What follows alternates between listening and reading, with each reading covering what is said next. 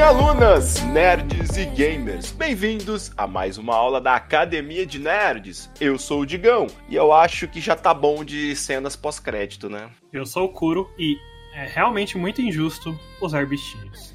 E eu sou a Nanda. E afinal de contas, quem é Thanos na fila do pão dos vilões da Marvel hoje em dia?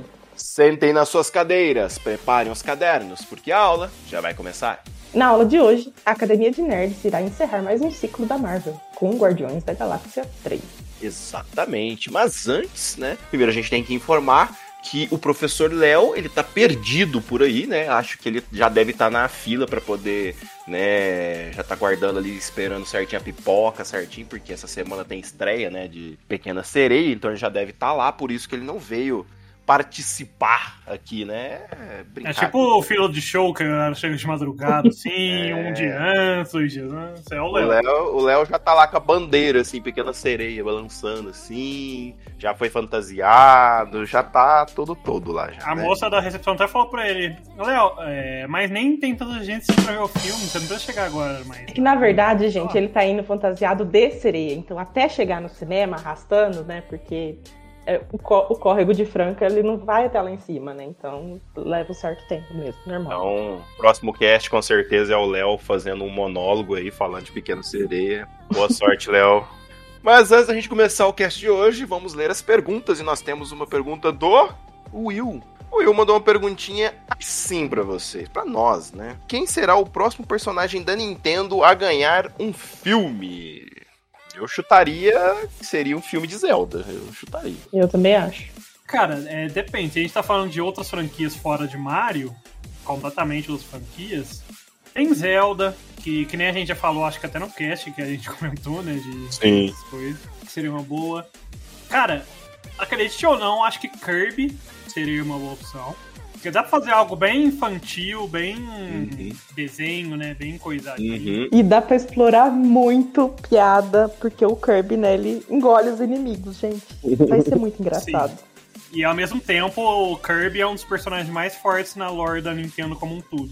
Então, porque ele já, ele já derrotou galáxias, ele já derrotou vilões. Então, assim, é um personagem foda. E também podem aproveitar o Donkey Kong, né, que já foi inserido no, no universo. E, assim, tecnicamente até teve, né? Mas eu imagino que deve vir mais Pokémon por aí, né? É, até porque se eles pretendem num futuro fazer um filme de, de Smash, né? Seria. O, o início estilo Marvel seria esse, né? Sair lançando os filmes aqui e ali. Quem sabe no Samus? futuro até o. É, Metroid, pô. Pelo amor de Deus, uma animação de Metroid.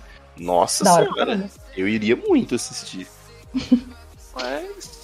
Eu voto aí, eu acho que seria um desses três. Eu Acho que seria ou um filme, um próximo filme de algum personagem diferente, seria de Zelda ou do próprio DK que já aparece, né, no, no Mario e tal. Lembro que teve aqueles rumores barra fake leaks lá de que ia ter de Mother, né? Que não é muito famoso aqui no ocidente, mas lá no Japão é muito grande. Que aqui no ocidente veio como. como é que chama? Earthbound. Não, ao contrário, né? Aqui é conhecido como Mother, mas lá no Japão é Earthbound. Que, é aquele, que no Smash é aquele carinha que solta o raizinho e tudo mais. Ah, tá, sei. Eu, eu não, não sou, não conheço tanto o personagem, mas eu sei quem que é no, do Smash. Talvez até um filme do próprio Yoshi, né? Sim. É, então se a gente. É, então, se a gente incluir as próprias, a própria franquia do Mario, dá pra fazer um filme solo do Luigi, do Yoshi, até do Bowser, por que não? Wario, tipo. Que não falta também é. Aí fica infinito. O Léo, nesse o Léo também ia fazer é, fila aí pra fica assistir. infinito o negócio. Ah, os boatos, né, que estavam vazando na internet eram sobre Zelda, né? E Zelda mal lançou, já bateu vários recordes, já estão, já, né, é tido como o jogo do ano, pode cancelar o Game Awards esse ano, né? Pior que não teria que pode cancelar, porque tem o Final Fantasy XVI aí, né? É, então, vamos ver. Briga feia. Veremos nos próximos. Mas não, peraí, temos mais uma pergunta que eu guardei. Por quê? Ela é direcionada para o editor, Rodrigo. Ih! Pera aí que eu vou pegar o celular aqui pra já ligar pra ele. Então, assim, a gente vai ter que fazer todo um esquema pra isso não ser Uhum. cortado. E a pergunta é de uma pessoa que também usa um codinome. O nome dela é Carol Myers, codinome Jedi Sem Sabre. e ela perguntou: O editor Rodrigo é solteiro? Está disponível para pedidos de casamento? Olha! Então, Olha editor lá. Rodrigo, bota aí uma música sensual depois e responda a nossa amiga Jedi Sensado.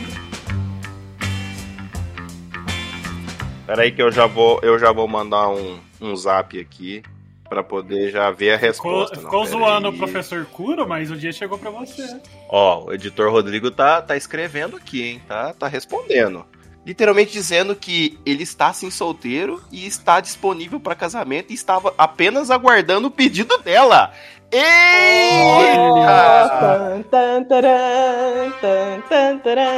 Ah, não, achei maravilhoso.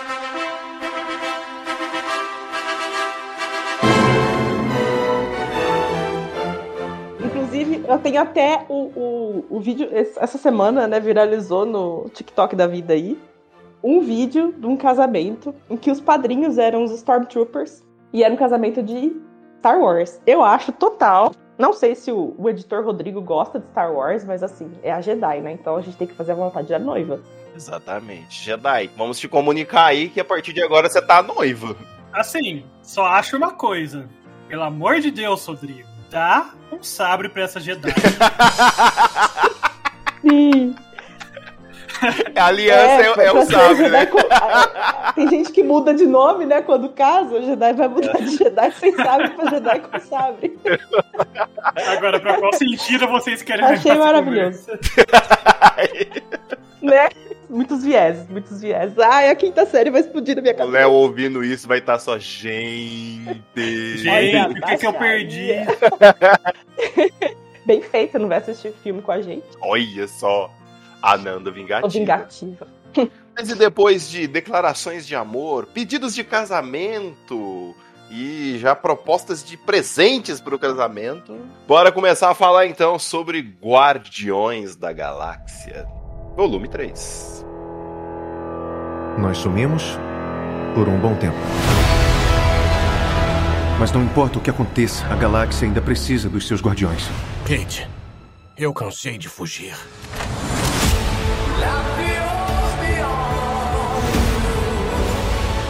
Vamos todos voar juntos. Uma última vez. Para a eternidade. Somos. Bom, 2023 já tem aí um universo da Marvel que já tá aí há sei lá eu quantos anos já, porque eu já perdi as contas né, a essa altura do campeonato. A gente já assistiu muito filme, muita coisa, muita coisa boa, muita coisa ótima, muita coisa excelente e muita porcaria também nesse universo da Marvel. E, enfim, depois de, de Ultimato, a gente não tinha tido nada, né, de Guardiões, porque teve toda aquela treta que. Eu, eu já não me lembro se a treta com o diretor de Guardiões foi depois do Ultimato, se foi um pouquinho antes. Eu honestamente não me lembro mais quando que aconteceu exatamente. Mas é, o terceiro filme atrasou, né? Era pra ser de um jeito, eles mudaram, atrasou porque tirou o diretor, depois voltou de novo. Nesse meio tempo, o James Gunn foi pra DC, fez um filme, voltou pra cá, mas agora é presidente de sei lá o que de lá. Salada mista. Mas assim, analisando tudo isso assim que a gente viveu nesses últimos anos de, de universo Marvel, vocês realmente estavam empolgados pra assistir Guardiões da Galáxia Volume 3? Não. Não. Inclusive é bom, né? Porque baixa as expectativas. Cara, mas né? é engraçado porque eu queria até tocar nesse ponto. Porque, tipo, quando a gente foi ver o primeiro Guardiões Galáxias, ninguém tava com expectativa de nada. Porque ninguém Sim. conhecia Guardiões direito. Sim, ninguém sabia direito o que, que era o Guardiões exatamente. Sabia assim, às vezes, ah, eu sei tal personagem. faz É, já isso. vi nos quadrinhos aqui ali e tal, mas, sabe, ninguém sabe o que esperar de um Guardiões nos cinemas, né? Tipo, o que que. Sabe? E- Isso as pessoas que conheciam, né, dos quadrinhos. Então, ninguém tinha expectativa. E daí, a gente se surpreendeu com o filme e foi muito bom o primeiro. Sim. O segundo foi justamente o que todo mundo foi com muita expectativa, porque o primeiro foi muito bom. E aí quebrou um pouco a cara, né? Porque ele foi bem mediano. Aí agora a gente teve esse reset pro terceiro filme, né? Porque agora novamente foi todo mundo sem expectativa. É porque Uhum. o segundo filme, ele não é horrível, mas ele. A história dele era muito qualquer coisa, assim, e parecia que não dava liga no que tava acontecendo ali, assim. Ele tinha uma trilha sonora com vários momentinhos de música legais e às vezes até demais. Mas É, então, eu, eu acho que apelaram um pouquinho demais com a trilha sonora, né? O que foi um diferencial no primeiro filme, eu acho que eles viram, nossa, o pessoal gostou, né? Vamos aumentar em 300%, só que, taca ali música ali, que vai dar tudo certo. aí exageraram um pouquinho. Também tinha a questão que hum, quando o Guardiões 2 foi lançado, a gente não estava muito numa fase de ter filme sem nexo com aquele questão principal, né? Que eram as joias do infinito e tal. E foi um, um- filme bem desconectado né, da, da história, do enredo principal. E aí eu acho que isso também gerou muita estranheza. Acho que se fosse uma história prévia, tipo assim, ah, vamos é, explicar a origem do Star-Lord, da, da Mantis e tal, pra depois fazer o 1, sabe? Se invertesse a ordem, eu acho que não seria tão ruim. Eu vou ser muito sincero com você. Eu lembro o que, que acontece no desfecho ali, o personagem, o- os personagens que morrem, mas eu não lembro mais nada. Assim, tipo, eu não lembro de uma cena de ação, eu não lembro de, de mais nada, assim, sabe? Eu lembro É, eu de lembro uma só outra de cena. tudo se explodindo lá, eles tendo que vazar e tem um negócio botando, tipo... Enquanto que Eu o primeiro eu lembro mais, de mais cenas e coisas, assim, eu acho que ele fica melhor na resumir a história do segundo. Hum, resuma. O pai do Star-Lord teve filho e foi comprar cigarro. Uma hora, ele voltou. Só que ele não voltou pra ficar com a família. Não, ele voltou pra matar o filho. E aí, é isso, a história. Fim, morreu. Caramba, E morreu. E morreu. caramba, hein? Tipo, é Meu isso. Deus. Um pai que sai pra comprar cigarro e, tipo, não fica satisfeito com a prole e mata todo mundo. É isso. É tipo, e aí depois é, a gente já, já veio aquela bagunça toda com o que estava acontecendo na época né, no de Vingadores e tudo mais. E aí com o desfecho dos personagens e tal, né? Assim, já vamos avisar aqui que esse cast contém spoilers. E a gente vai dar spoiler de tudo, assim, tanto do filme quanto de coisas que já aconteceram no universo da Marvel. Imagino eu que se você tá ouvindo esse cast, você já assistiu os outros filmes da Marvel, já sabe das paradas todas e tal, lá lá lá. Mas tá aqui o aviso. E aí, depois de morte de Gamora, de, de tudo quanto é coisa, principalmente a aparição deles no, no Thor Ragnarok, assim, mesmo que muito rapidinho ali e tal, assim, já me deixou um pouco, sabe, assim, eu falei, ah, não sei. E aí, depois, juntou um pouco de polêmicas, né? As polêmicas que aí já são com os, com os atores. E, e depois também teve os últimos filmes da Marvel que oscilavam demais, né? Entre mais ou menos, porcaria, Jesus amado. E aí virou que eu não tava esperando, assim, absolutamente nada, assim, sabe? Eu tava esperando, honestamente, que esse filme ia ser um desastre. É, tendo por base Thor, eu achei que ia ser bem ruim também. Bom, fazendo um, um review rápido, né, da história de Guardiões da Galáxia. É, Guardiões é uma história bem antiga dentro do universo da Marvel, né? É o- ele surgiu em 69. Ao longo dos anos, né, teve muitas adaptações. A mais recente, ela, o arco mais recente é de 2014, é, 2008. E aí, em 2014, surgiu os filmes, né? Porque Guardiões da Galáxia era aquele. Era tipo um termo que eles usavam, mas não tinha, digamos assim, não era aqueles guardiões e tal. Era Hum. sempre um grupo aleatório que eles usavam. Mas eu acho que eles só foram usar esses guardiões e virar mesmo alguma coisa em 2008, 2007, sei lá. É, inclusive, assim, o Adam Warlock, é, nas versões mais antigas, assim, ele era membro fixo dos Guardiões há muito tempo, né? E só agora, no último que ele foi apresentado, provavelmente ele vai compor aí o universo da Marvel nessa fase 4. E eu espero muito que, nossa, agora que a, a Mantis e o, e o Drax chegaram, tipo, numa, numa sinergia muito boa, eu espero que eles continuem também. Nossa, com certeza. A Mantis eu acho que foi a ponto alto do segundo filme, o que salva o segundo filme, assim, basicamente. A, a personagem é muito legal, ela é muito. desde o segundo filme, né? Que tem toda a história, a parte mais emocionante da história dela também e tal. E agora, conforme ela foi aparecendo meio de lado nos outros, em outros filmes, e agora no terceiro filme também as aparições dela, é uma personagem muito legal. É, é uma das minhas personagens favoritas dos Guardiões de Indiana. A, a participação dela no especial de Natal também foi muito legal. Ela manipula os, os sentimentos do, do ator de Footloose, né, o Kevin Bacon. Tava, tava, lembrei o nome do filme pra depois lembrar o nome do ator. É, ela manipula os sentimentos dele pra tornar o, o Natal do, do Peter mais feliz, assim, do Peter Quill. Porque, ah, Natal é um momento de família, né? Ele perdeu a dele, tinha acabado de perder a Gamora e tal. Então aí foi a forma que ela encontrou de tornar o dia dele mais feliz, né? A noite de Natal dele mais feliz, que é trazer um ídolo pro espaço. E é muito, muito, muito divertido esse filme. Nossa, ri horrores. Mas assim, como ele era um, um, filme curto, assim, ele. Esse filme ter sido bom não influenciou no meu julgamento que o terceiro fosse ruim, porque no geral na fase 4 eu tô bem decepcionado com os filmes.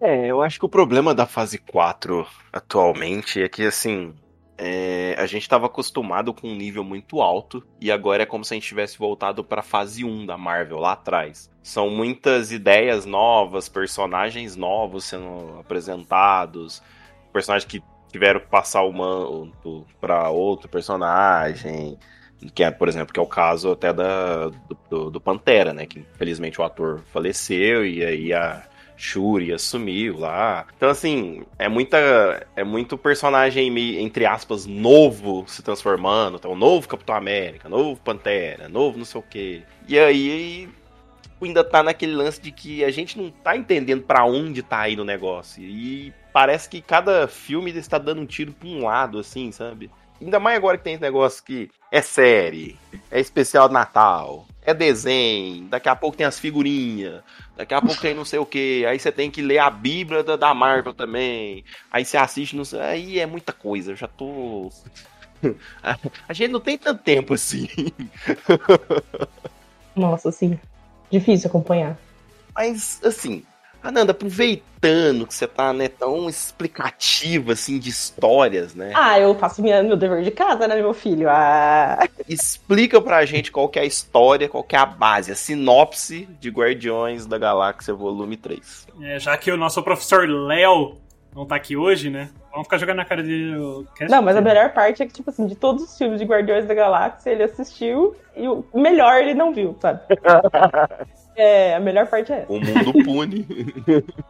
Mas, neste volume 3 de Guardiões da Galáxia, nós acompanhamos o desfecho dos personagens, cada um procurando o significado de família, de companhia, e a trajetória de Rocket Raccoon, como ele se tornou um Raccoon falante. E esse filme só existe porque não existe a Luísa Mel no universo intergaláctico. É, um, é uma observação, realmente. Luísa Mel com certeza ia aparecer no meio do filme, assim, pra pegar todos os bichinhos, assim, com uma mão, falando corta, corta, parou, parou, parou, porque não pode. Pera, corta? Que dó! Nesse contexto pode ser meio é, ruim. Tipo, tá bom.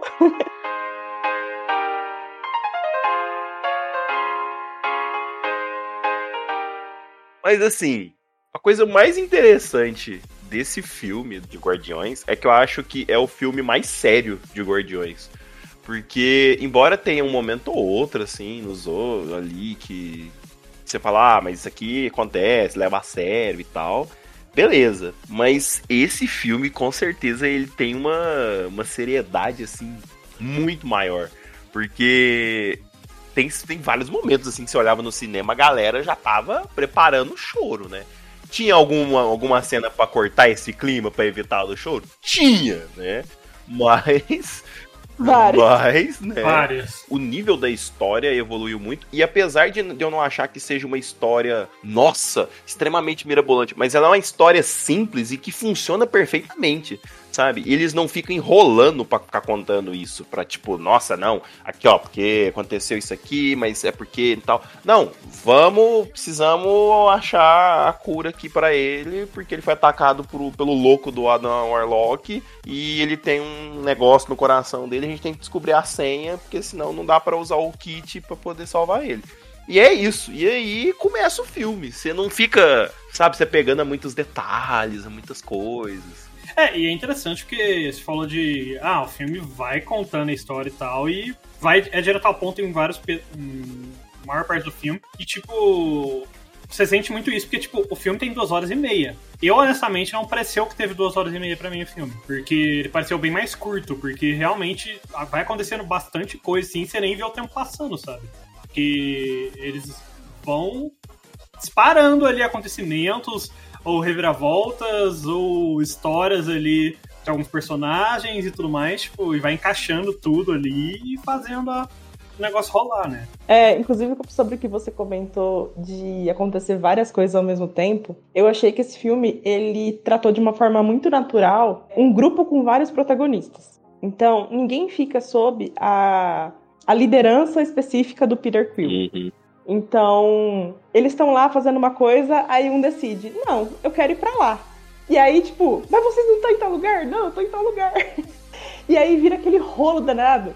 Mas vocês não estão fazendo o que a gente mandou? Não, mas eu resolvi fazer tal coisa. Então, só quem organizou um evento entre o nosso grupo sabe como é difícil combinar as coisas e tudo dar certo. E, e é muito legal porque você também vê a confiança da equipe, né? A esse ponto já do terceiro filme, né? Porque, tipo, eles não precisam realmente de ficar, ah, fazer três horas de plano antes e ficar, nossa, mas você fugiu desse coisa Uhum. milimétrica do nosso plano, não.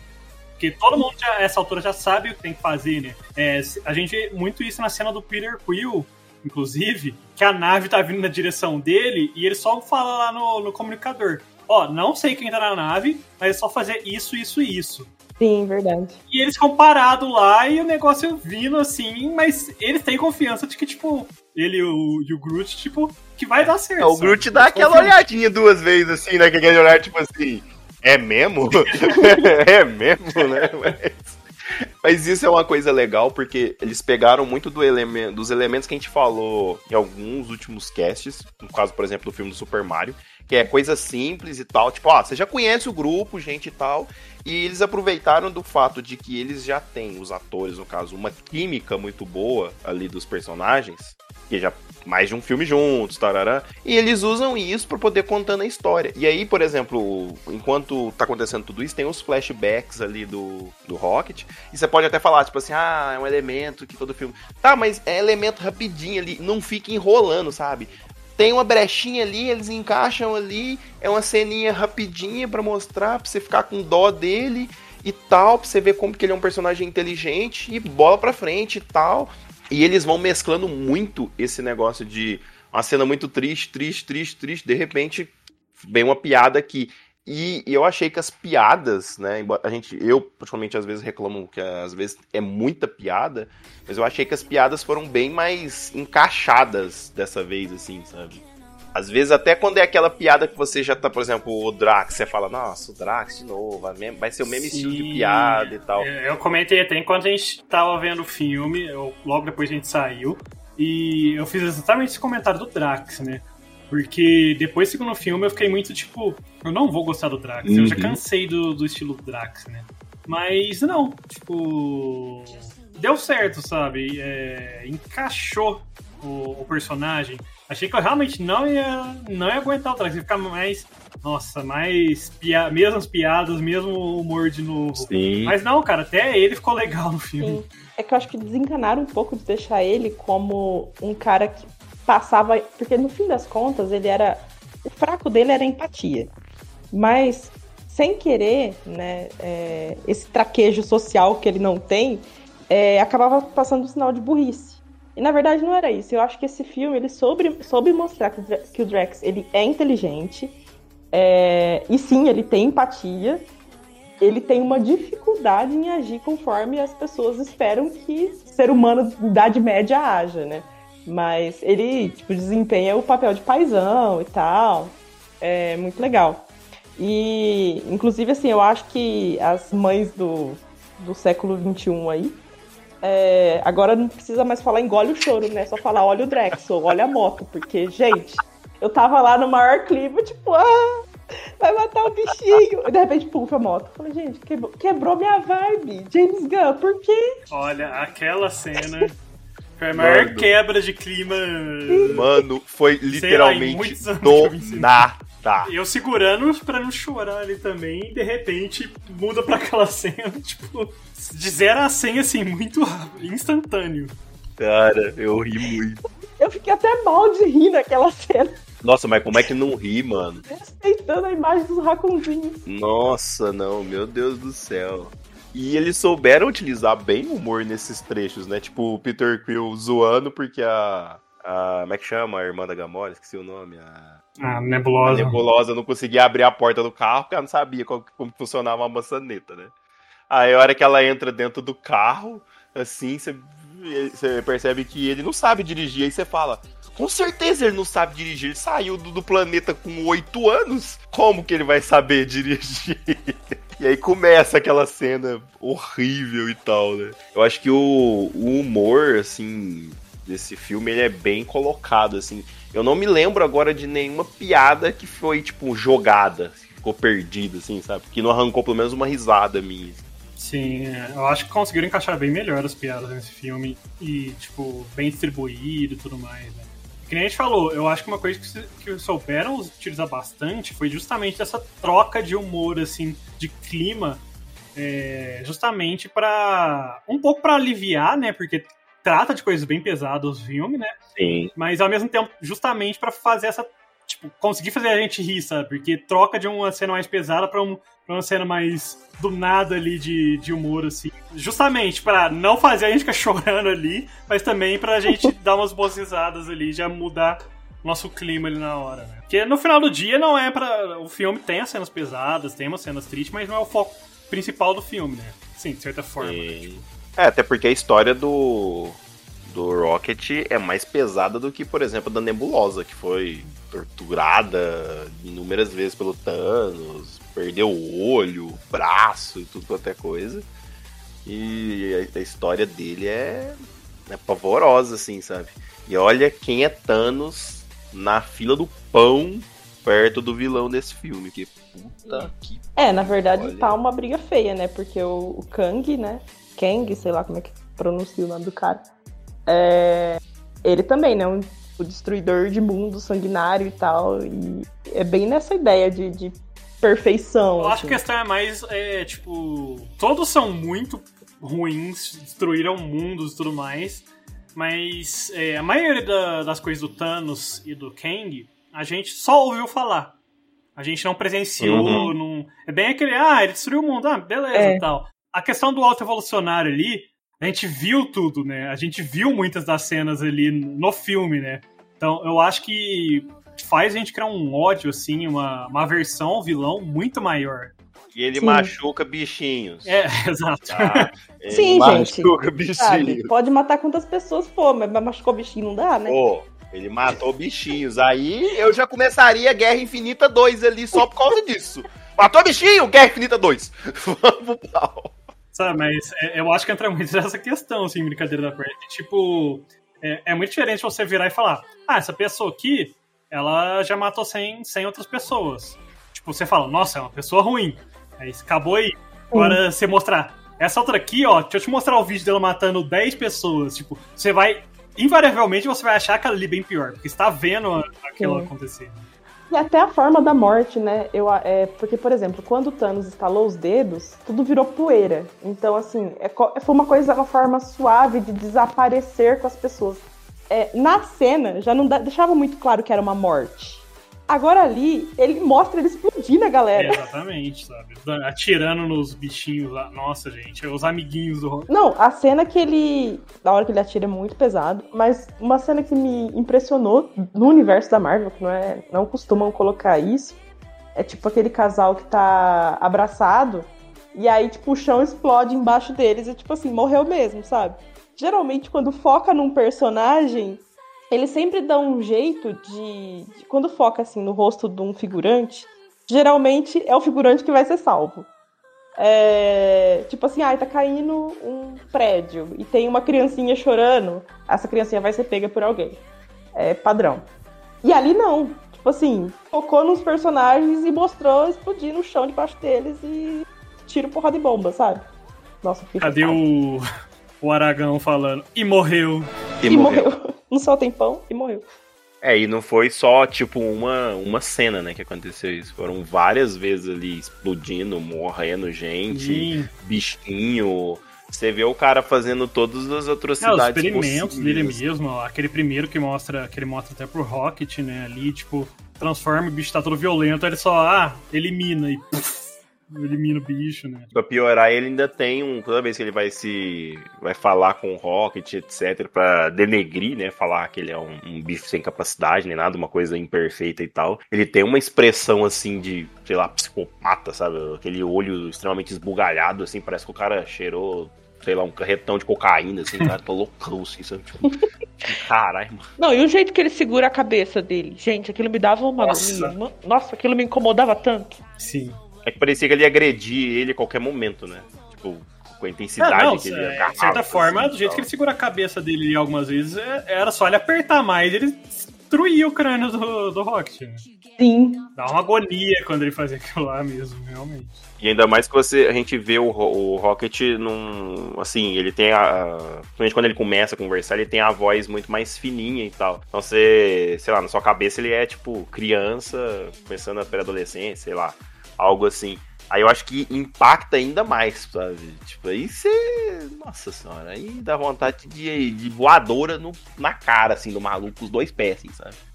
É, olha. Filha da puta, é filha da puta, não tem outra definição pra esse cara aí, não. Com certeza. É aquele tipo de vilão que assim, não tem. não tem como, você vai odiar ele. E aproveitando que a gente tá falando, né, de o principal vilão, ele é quem rouba a cena no coisa ou fica mais dividido também isso?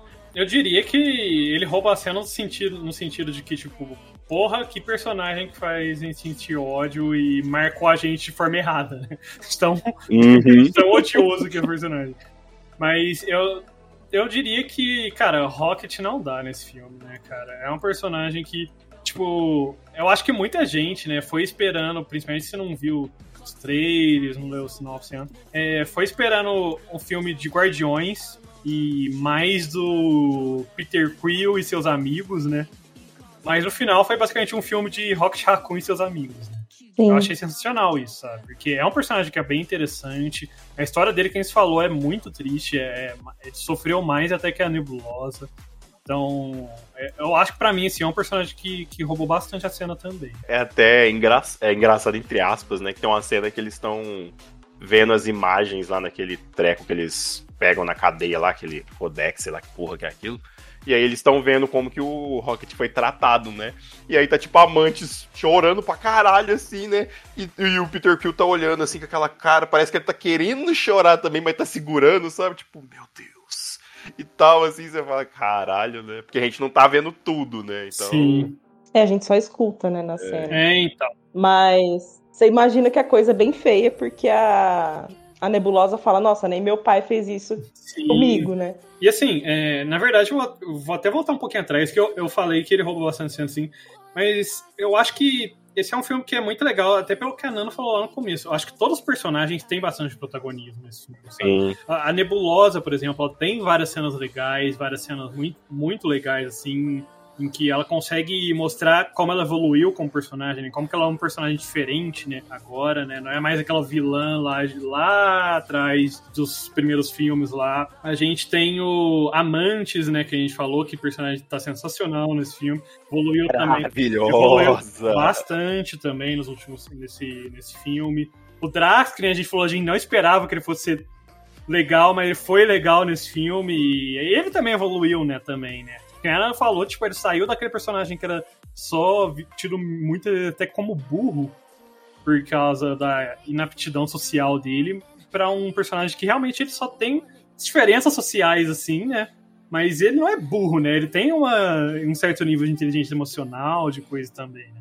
É aquela aquela inteligência focada pra alguma coisa, né? Se você analisar um peixe pela capacidade que ele tem de voar, você vai achar que ele é burro, né? Sim. Mas- É, então, a gente vê no final, principalmente, né? Ele é o único que consegue conversar e entender as crianças justamente porque ele já foi pai, né? Tipo, E é uma cena muito bonita, assim, diga-se de passagem. exatamente. E no mesmo aspecto, é legal porque o Peter Quill, ele tem um outro... No começo do filme, assim, eu achei que ele ia ser o personagem chato. Porque ele fica no pé da Gamora, que não é a Gamora que ele conheceu, porque, né... É aquela putaria toda do, do tempo lá. E, e aí ele fica, sabe, querendo convencer ela de que eles eram felizes e tal. Aí ele toma um tanto de, de fora, assim. E eu falei, nossa, ele vai ficar só, só nisso, né? Inclusive, uma das melhores partes desse filme é a conversa dos dois, que tá sendo transmitida pra todo mundo.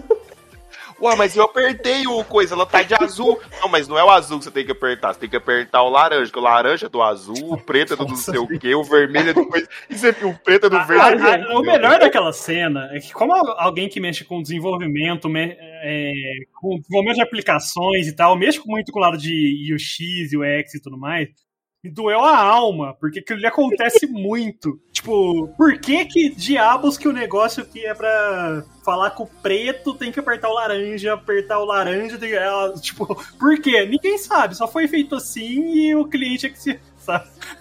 Melhor é a frase, é, é óbvio, tá óbvio que é intuitivo. O Draco. o melhor é que isso acontece em dois momentos. Isso acontece no, na porta do carro e isso acontece com os botões da- do, do traje deles.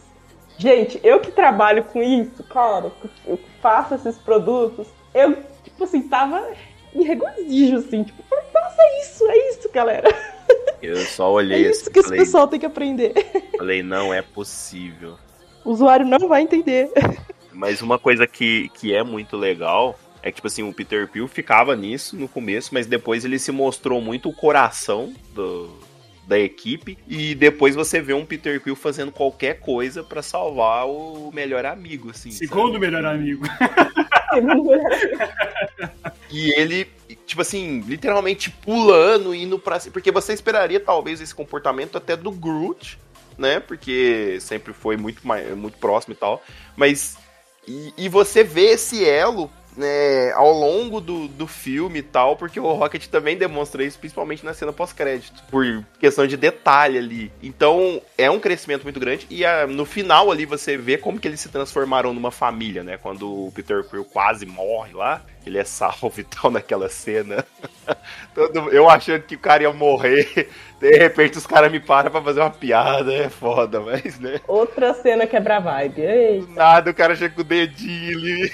Na hora eu fiquei sério que estão copiando o quadro lá. Eu sempre esqueço o nome daquele quadro. Eu não sei, eu sei que já que uma vez fizeram uma versão do Cebolinha, né, daquele jeito lá. Mas, cara, que cena engraçada. E aí, a hora que ele, o Adam Warlock, né? Que o começo o Adam Warlock é, é vilão, mas depois ele perde a mãe e tal. E é aquele negócio Dragon Ball, né? Acaba entrando pro time também. E aí ele salva o Peter, todo mundo abraçando ali, igual uma família e tal. É, é muito bonito de ver, assim, né, como que é a, a união deles, assim. Eu achei que foi uma química muito boa. A Gamora talvez seja a que mais ficou ali rondando, né? Só um parênteses que eu tinha me esquecido o nome desse quadro. Mas agora pesquisando faz muito sentido. Porque é literalmente a criação de Adão. o nome do quadro. Ah, agora eu entendi! Agora todas as peças se encaixaram! Nossa senhora! Então, É, tava um spoiler ali de quem ia salvar o Peter e a gente não sabia, Sim. a gente não se ligou. Exatamente, eu tinha me esquecido. do- é Porque o quadro é realmente muito famoso, mas você não ouve falar tanto do o nome do quadro, né? Você vê muito, principalmente meme de- desse quadro e tal. Ai, ai, mas realmente, tipo, já tava lá, tava na cara, né? Não, gente, essa cena, a, a hora que incha a cara dele, eu falei, gente, mas que diacho, pra que fazer isso? O cara vai morrer, deixa ele morrer bonitinho, sabe? Não, eu achei que ele fosse morrer ali. De repente, eu virei, quando começou a encher demais o rosto, falei, ah, alguém vai salvar ele, né? Aí eu falei, ah, deve ser o Adam Warlock. Aí de repente chegou ele assim, lá colocando o dedinho no dedo do- dele, assim, eu olhei e falei, porra, mas não imaginei que ia ser assim, né? mas foi uma boa cena. E por sinal, eles usaram o lance do- de que o Adam Warlock não entende muito de sarcasmo, essas coisas, e ele, que ele não, não entende, né, outras coisas e tal. E eles usaram muito bem, assim, sabe? Eu imagino que ele vai ser um personagem bem engraçado no, no futuro aí dos filmes. Sim. Eu achei que fossem deixar ele um pouquinho mais de vilão, assim. É, não achei que até reviravolta logo no primeiro, não, na primeira aparição dele. É que é, é foda. Ele aparece pela primeira vez é no primeiro filme, né? No pós-crédito do primeiro filme, não é? É, do Nossa, segundo. sério? segundo. Não lembrava dele. É, é, não, aqui não mostra ele. É, mostra, tipo, a Crisarda lá, o Casulo que estão fazendo ele. Ah, tá. E aí muita gente achou que já iam apresentar ele, tipo, em algum outro filme ele do, da fase da Marvel ali, da MCU. Aí é meio que, tipo, ficou em branco, assim, foi ir no filme da Marvel, MCU, mais filme da Marvel, nada mais, né? Todo mundo ficou tipo, e aí? E aí agora finalmente ele apareceu nesse filme, né? E realmente, achei que ele fosse ficar um pouco mais como vilão, mas é, faz sentido de certa forma, porque ele, ele acabou de nascer, né? Então ele ainda não tem muita referência de tipo o que é o que, né? Então Sim. faz sentido ele aparecer como meio vilão, assim, antagonista no, no começo e já mudar ainda no mesmo filme. É, e foi feito muito. de uma forma muito boa até, né? Ele tem boas cenas e tal. Ele é um personagem bem forte, né? Tanto é que é ele que quase mata o Rocket no começo e tal. É, E eles deram ali uma motivação dele pra ficar puto com o autoevolucionário de forma muito rápida.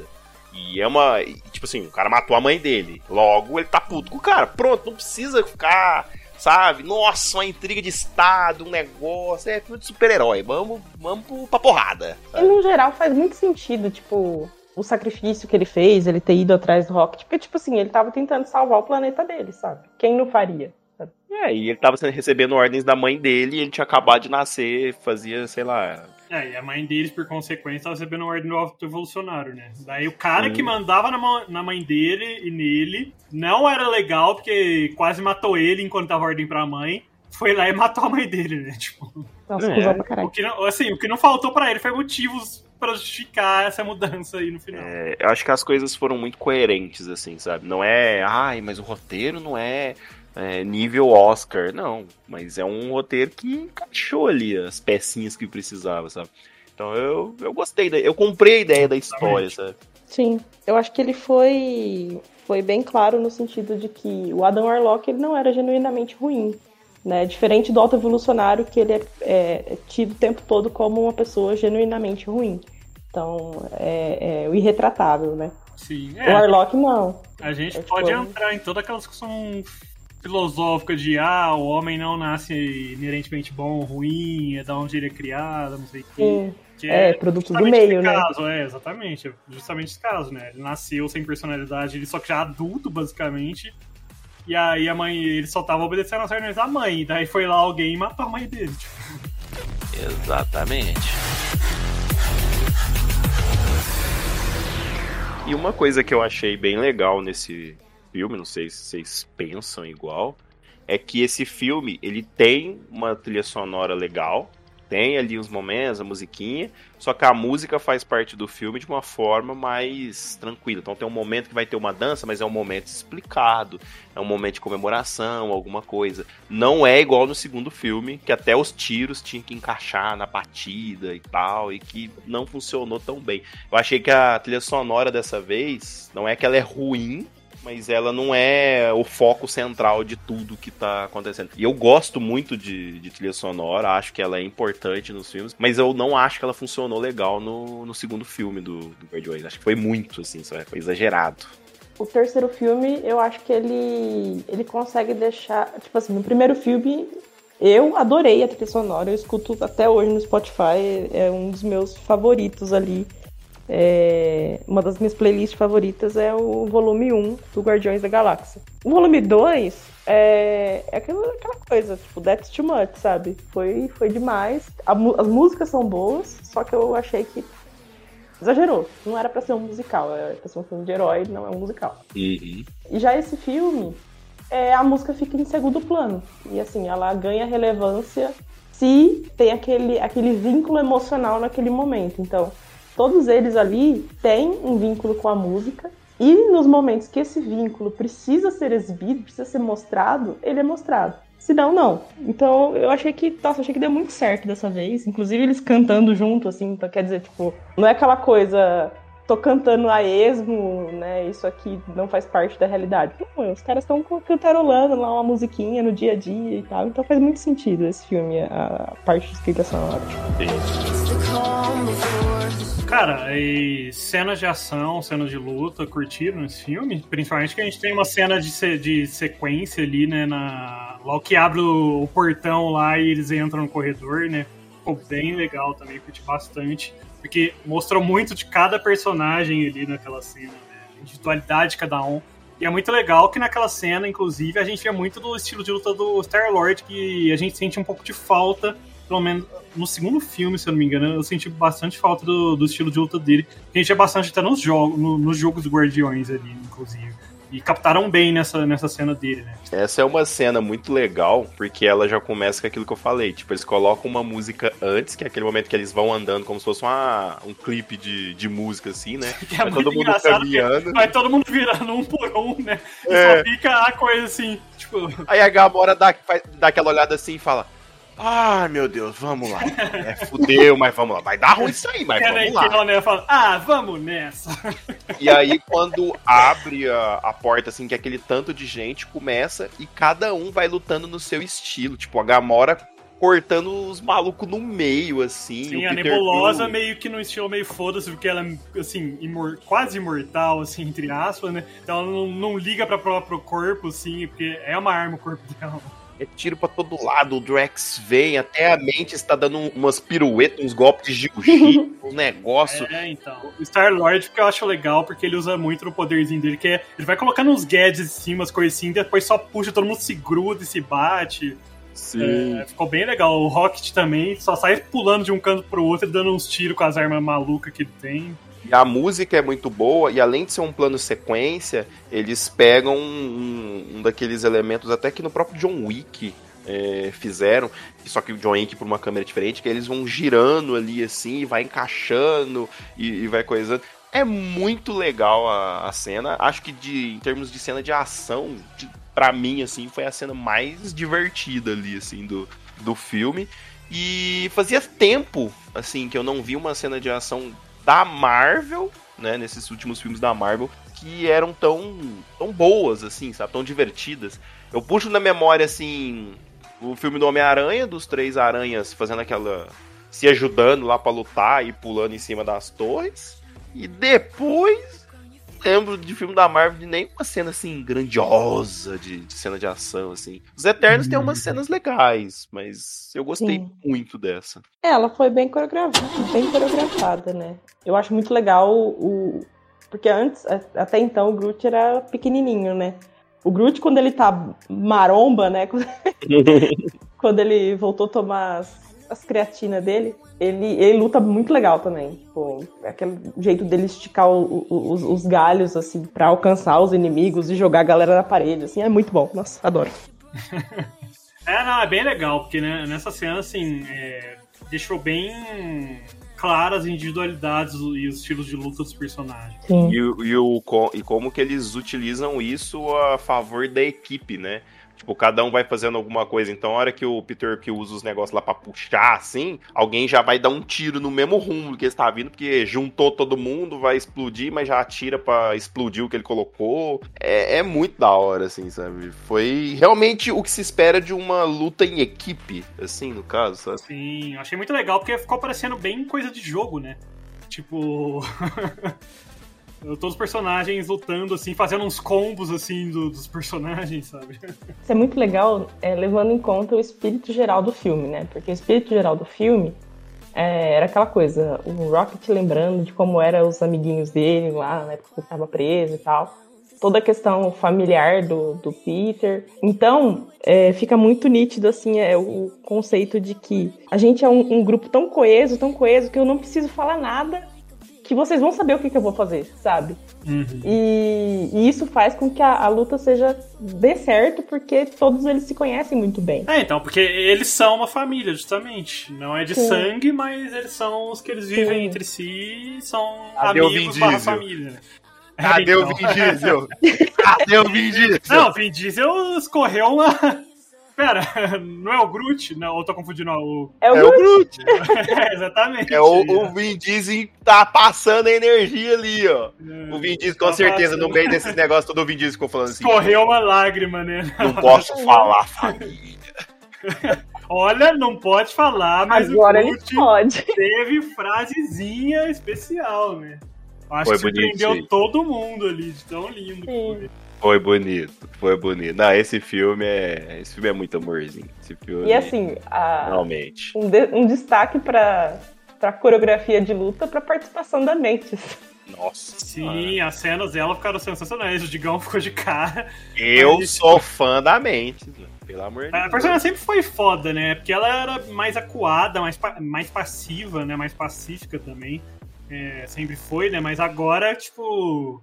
Querendo ou não, ela- ou ela age ou ela morre, né? Basicamente. Uhum. Então, a gente- nesse filme viu bastante da capacidade dela, né? De literalmente encostar em alguém ou ser um gatinho.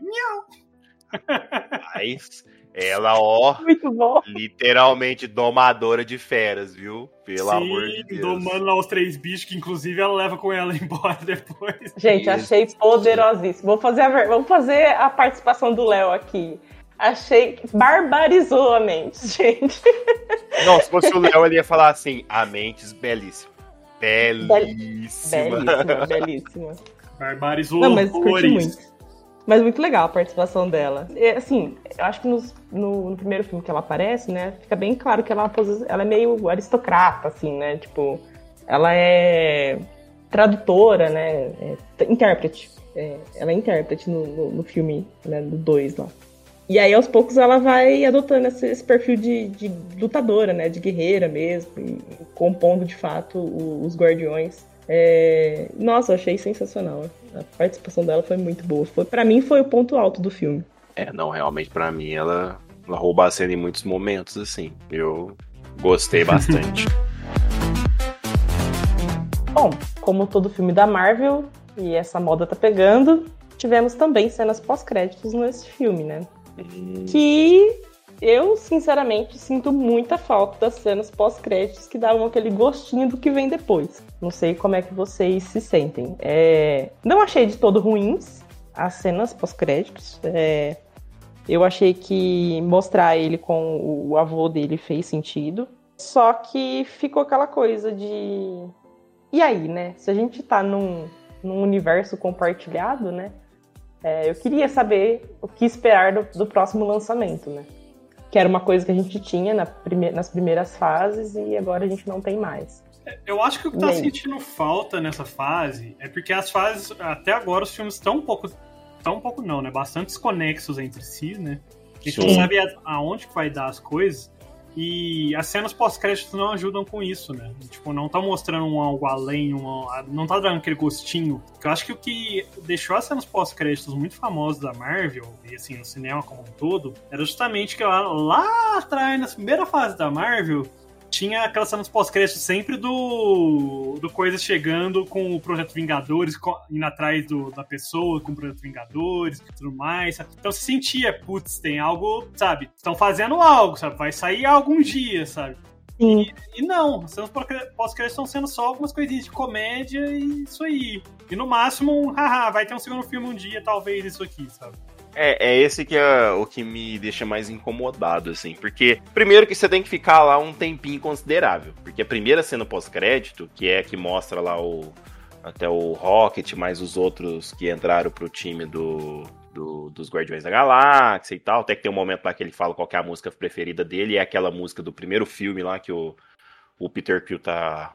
É, vai roubar o negócio lá e tá escutando e tal, e dançando. É, e beleza, mas assim, não é essa cena que você tá esperando, sabe? Ah, eles agora, é um, agora eles são um grupo e eles são os guardiões. É, legal, cara. Parabéns, é isso aí. E aí começa, você fica lá, um minuto, dois, três, passa crédito e tal. E aí, de repente, tá lá o Peter Quill comendo cereal. Nossa, que legal, conversando com o vô dele. De repente, o Star-Lord vai voltar. E você... Ah, você tá de pacaiaçado comigo, que nós ficou aqui pra vocês colocar um- uma telinha branca, falar que o Star-Lord vai voltar. Pô, Star-Lord vai voltar? Beleza, mano, mas Tá, pra É, em ficar vez de colocar ele comendo cereal com, com o avô, então, por que não colocar alguma coisa que indica que ele vai voltar?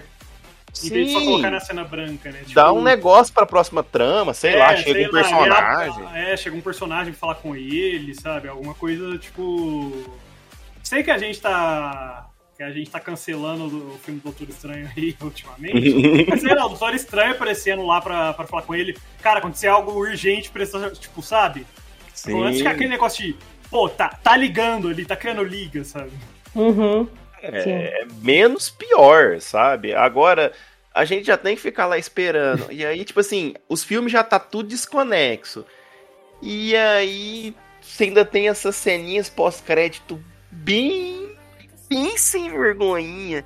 Então, tipo, não é horrível e tal, mas, poxa, você tá numa vibe, pô, filme bom da hora, mó legal e tal. Aí você vira, pô, filme bom, da hora. Vai vir aquela ceninha pós-crédito, né? Aí passou a primeira, não, a primeira é só pra maciar a carne. Agora vem, agora vem. Aí Star-Lord voltará. Ah, pra bosta, né, velho? Não, e contrariando tudo que já tinha sido divulgado, né, recentemente, né, de que seria o último filme dele, da Gamora e do Rocket Raccoon. Eu achei que E pelo quase jeito, todo mundo ia não. morrer nesta porra. E no final das contas, cara ouvinte, ninguém morreu. É isso. Vá preparado para ninguém vai morrer. Até o vilão que eu uh, queria muito que tivesse morrido em cena, né? Sim. Mas aparentemente não. Existe a possibilidade ínfima dele ainda estar vivo. É, segundo um dos diretores, sei lá, parece que ele realmente tá preso. Eu não acharia nada ruim se por um acaso, na hora que tivesse transferindo ele de uma cela pra outra, ele trupicasse e no momento que ele trupicasse, um outro guarda trupicasse também, desse um tiro na cabeça dele acidentalmente. Porque acidentes acontecem, né? Eu discordo de vocês. A morte é um doce remédio. Tem que sofrer aquele maldito. Nossa! Fora! Que besta, hein? Ah, que se ele tivesse morrido ali na canção, beleza. Agora, se ele ficou vivo, então não. Agora sofre também. É, não, tem que sofrer. É, cenas Não, de tortura. Cenas de tortura. Não, gosto. Olha! Tudo que ele fez com o Rocket, com todos os animaizinhos. Sim. Rapaz. Guardiões da Galáxia, Gore Version. Então aproveita que você tá nesse seu momento aí, cheio de energia, Ananda. Cheio de ódio. Ah, nossa, tô muito brava com esse, esse cara, assim. Concentra essa energia e dá sua nota pro filme. Minha nota. Bom, eu gostei muito do filme. Achei que foi um, um ótimo encerramento. Me surpreendeu positivamente. Então é aquela coisa, né? Melhor criar porquinho do que expectativa. É verdade. Quer dizer, às vezes não. E por essa razão, como eu não estava com expectativas altas e elas foram correspondidas e superadas, e a única crítica que eu tenho a fazer ao filme é que eu acho que ele não deveria ter quebrado a vibe tanto assim, sabe? Eu acho que tem certos momentos de tristeza que é pra serem tristes mesmo e Eu queria que a é moto isso. te interrompesse no momento do Não. choro. Detesto que corta minha vibe. Detesto, detesto. Queria curtir minha vibe, mas enfim. Mas, no geral, achei muito bom, sim. Não... É só esse, esse momento, assim. Eu acho que a, a Marvel, ela, ela tem um sério problema de abandonar um pouco a fanservice e, e não enfiar o humor em tudo. Apesar do humor desse filme ter acertado bastante. Considerando tudo isso, minha nota é 90. Olha só que notão. Rapaz. Achei que ele ia dar uns 60. Achei que ia encarnar o Léo. Não, Não, gente. não sou tão ruim, Roxas, né? É. Se eu fosse dar uma nota pro vilão, aí eu, a conversa muda, mas. Cara, o pior é que se eu fosse dar uma nota pro vilão, eu diria que eu daria uma nota alta. Porque ele cumpriu o objetivo dele, sabe? Sim, ele fez eu odiar Sim. ele, mas Que é justamente fazer a gente odiar ele pra Sim, caralho exatamente. e ser um vilão que realmente, sabe, cumpriu o papel dele de estar É, no filme. é, é tipo você falar assim, que nota que você dá pra, pra Nazaré, vilã de novela lá? nota máxima, né? Porque, olha, bichinho é ruim, hein? Você é louco. Sim. É, Mas vai lá, Curo, dá sua nota aí também. Primeiro, você falou da Nazaré, gostaria de dizer que parece que saiu uma notícia esses dias que aos 76 anos ela se revelou ser bissexual. Olha só, pra ver como que não tem idade para essas coisas. A Nazaré tá viva? Ela não caiu da ponte? É, eu tô falando porque o pessoal tava zoando que, na verdade, aquele meme lá dela fazendo os cálculos é justamente ela pensando sobre a sexualidade. O pessoal não perdoa na internet. É, mas enfim, é, vamos lá. Cara, o filme foi muito bom, muito legal. Eu diria que até injusto a temática escolheram, que é de bichinhos sofrendo Tortura, tortura, violência, experimentos científicos e tal, porque não tem como você não odiar a pessoa que faz isso, e não tem como você não ficar triste, se emocionar e sentir empatia com, com os personagens ali sofrendo e tudo mais. É, é até injusto. Mas eu acho que acertaram muito a mão com as cenas de comédia, de drama, as cenas mais tensas desse filme, acho que ficaram muito legais. Concordo com a Nanda que talvez uma outra cena eles podiam não ter cortado a vibe tão rápido para realmente dar aquele tempo a mais pra gente realmente escorrer aquela lágrima ou rir um pouquinho mais. Mas, cara, no geral o filme acertou bastante. Foi muito, muito, muito legal. Eu também não tava com expectativa nenhuma depois do segundo filme, depois de alguns, vários filmes não tão bons da Marvel recentemente. Mas eu acho que esse é um filme que acertaram demais. E assim, confesso que eu também não tava tão animado com James Gunn, porque os últimos filmes dele. Ele acertou muito o primeiro filme dos Guardiões, mas teve alguns filmes dele que eu não curti tanto assim também, recentemente, mas ele acertou novamente aí com, com esse filme dos Guardiões mais novo. Mas acho que é isso. Minha nota vai ser 92. Olha só. Bom, eu concordo, tem alguns momentos do filme que talvez pudesse ter deixado ali a cena pelo lado triste mesmo, assim, sem cortar a vibe com alguma piada. Acho que é o grande problema da Marvel e eles não abrem mão disso. Então eles não fazem um filme que é totalmente triste ali e tal. Acho que se, se esse filme tivesse abraçado mais um pouco ainda o lado melancólico, digamos assim, teria sido um filme até mais emocionante. É... Pelos discursos, eu achei que alguém ia morrer nessa caralha, sinceramente. É, acho que se eles tivessem matado um personagem, tinha. Talvez, né? Sei lá. Mas, no geral, foi um filme que me divertiu muito. Nós seguimos numa sequência muito favorável indo no cinema. Ela pode ser abalada aí com os próximos filmes, porque tem muita coisa duvidosa vindo aí. Mas eu me diverti muito. A cena de ação é muito da hora, aquela cena de plano de sequência, eu achei maravilhosa. Espero que em breve eles lancem aquela cena em, sei lá, 4K, assim, no YouTube, pra gente poder ver, vira e mexe, assim e tal. É, as minhas críticas. Cara, eu ainda acho que não é um problema deste filme, acho que é um problema no geral dos filmes. Mas esses personagens que voam, tipo Adão, Adão Warlock e tal, geralmente as cenas deles sempre ficam meio estranhas, você percebe o CGI e tal, mas não acho que é um problema do Guardiões da Galáxia. Eu acho que é um problema dos filmes no geral, assim. Raramente fica um negócio muito normal aos olhos, assim, sabe? E essas ceninhas aí pós-crédito que. Meu Deus, né? Já podia parar com essas porra aí, né? Pelo amor de Deus. E a minha nota é 90! E com isso, a nota da Academia de Nerd é 90.66666. É, a gente, a gente arredonda pra, pra cima ou a gente arredonda pros 90? E aí? E É aí? 91, porque fica bem equilibrado, né? 90, 90, 92. A nota, a média de, de Guardiões da Galáxia é 91, pô. Olha só, eu, eu que puxei esse um. Então, puxou pra cima. Eu criei esse um, ó, mil. Bom, porque se, se o Léo tivesse aqui, será que ele ia puxar mais pra cima ou mais pra baixo, hein? Sei não, hein? O Léo anda muito, muito crítico com Marvel. Anda muito Roxas. É, ele anda muito roça. é, ia dar muita nota justa aí, aí. aí já viu, né? Não, ainda mais assim, que ele tem birra de Guardiões da Galáxia. É, não, ele tem birra com o ator, né? Principalmente. Ah, mas aí o ator, né? Não vamos nem entrar na, na- na- no Damos mérito. razões, damos razões, né? Sim, É. Vamos separar o autor da obra um pouquinho nesse caso. sim. É, porque senão aí a nota vai cair, hein? Aí a nota vai. Nesse caso dá, porque tem outros protagonistas, né? Exatamente. Apela pra causa animal. É um dos vários protagonistas, então. Aí, Nanda, não, não vai empolgando muito não, porque tá vindo aí, hein? Tem mais filmes da Marvel pra ver esse ano aí. Tem, tem da DC também. Então, você vai preparando aí, porque o cinema vai estar lá esse ano, hein? Tem Flash, que na verdade é o filme do Batman. Por que eu vou preparando? Ah, porque a nossa sequência tá muito positiva, entende? Ah, a hora, uma hora vai Entendi. acontecer de que, entendeu? Tem, tem um filme das da, nossa, eu não sei o nome lá da Miss Marvel e companhia lá que sim. Ih, mas isso aí, não sei não. hein? esse aí, hein? Esse aí, É. esse aí, hein? Não, eu quero, eu quero que a gente faça umas- um, um cast sobre She-Hulk pra eu poder falar mal. Por favor, gente, vamos fazer um teste Vixe, um cast vai combater com o Léo, porque ele vai querer falar bem. Então, a gente faz um debate. Mas depe- depende, Sara da gripe que nós maratona na sua casa aí, ó. Todo Não, mundo fechou. tá. Nós Fechou. vai, nós vai Uma doença não identificada ainda, então deixa pra depois, né? que é isso aí. Qualquer coisa nós faz macarrão pra comer, porque macarrão é mais barato. Fechou. E é isso aí. Então, Nanda, nesse clima de pipoca, maratona de She-Hulk pra poder rir e falar mal, já passa o dever de casa pra galera. E para esta semana, o dever de casa é ir lá no nosso Instagram e mandar uma foto do seu pet pra gente.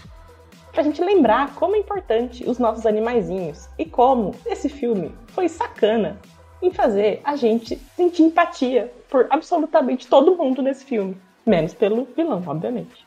Então é isso, galera. Vai lá no Instagram, no TikTok, no YouTube. Agora o- nosso cast tá absolutamente em todas as plataformas do universo, multiverso. É, inclusive no YouTube, os nossos, cast, os nossos casts estão lá também. Então é isso. Segue a gente em todos os lugares possíveis e impossíveis. É, não tem mais desculpinha, né? De, ah, eu É. uso porque não tá em tal lugar. Tá, Pode ser agora Stalker tá. agora. Vai seguir Agora a gente tá. em todo lugar? Sim. É, exatamente. E caso eles queiram nos ajudar a nos tornarmos a maior academia de nerds do mundo, Kuro, É muito simples. Basta eles viajarem por todas as galáxias, compartilhando nossas postagens e nosso conteúdo nas redes sociais de todo esse multiverso e todas as galáxias diferentes que eles têm por aí. Ou eles podem só compartilhar nas redes sociais que eles já usam mesmo. A gente lança podcast a cada 15 dias, geralmente nas segundas-feiras de noite ou terças-feiras de manhã. E eles podem estar escutando aí enquanto eles saem para passear com o cachorro ou antes de jantarem ali com a família. E não deixe de interagir com a gente lá no Instagram, pessoal. Por hoje é só. Classe dispensada. Será que finalmente a gente vai ter um casamento pra ir? Du, du, du, du. E agora com o Sabre.